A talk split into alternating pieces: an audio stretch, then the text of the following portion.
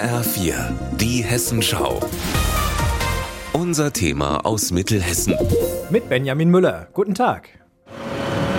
Im Wald zwischen der Stadt Leun im Land Dillkreis und der Gemeinde Löhnberg im Kreis Limburg-Weilburg wird fleißig gebaut.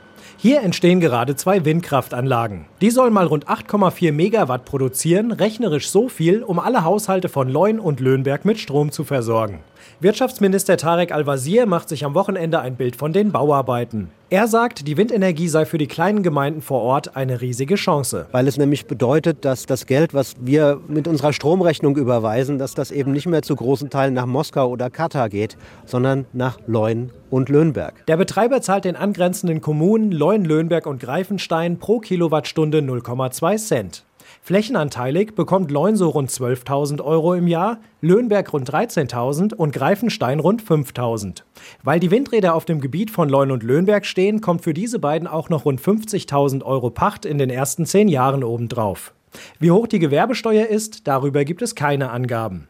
Die Beteiligung der Kommunen ist für den Bürgermeister von Löhnberg, Frank Schmidt, ein wichtiger Schlüssel. Wenn man hier eigenen Grund und Boden, also Gemeindewald, zur Verfügung stellt, dass man auch zumindest so einen Anteil bekommt, dass man zum Beispiel auch mit diesen Einnahmen, die wir haben, wo wir gesagt haben, wir haben mehrere Sportplätze, die Unterhaltungskosten haben, damit können wir alle Sportplätze für die Vereine kostenlos zur Verfügung stellen, dass sie nämlich die Unterhaltungskosten mit diesen Einnahmen bezahlt werden. So sehen die Menschen konkret, was mit dem Geld der Windräder passiert.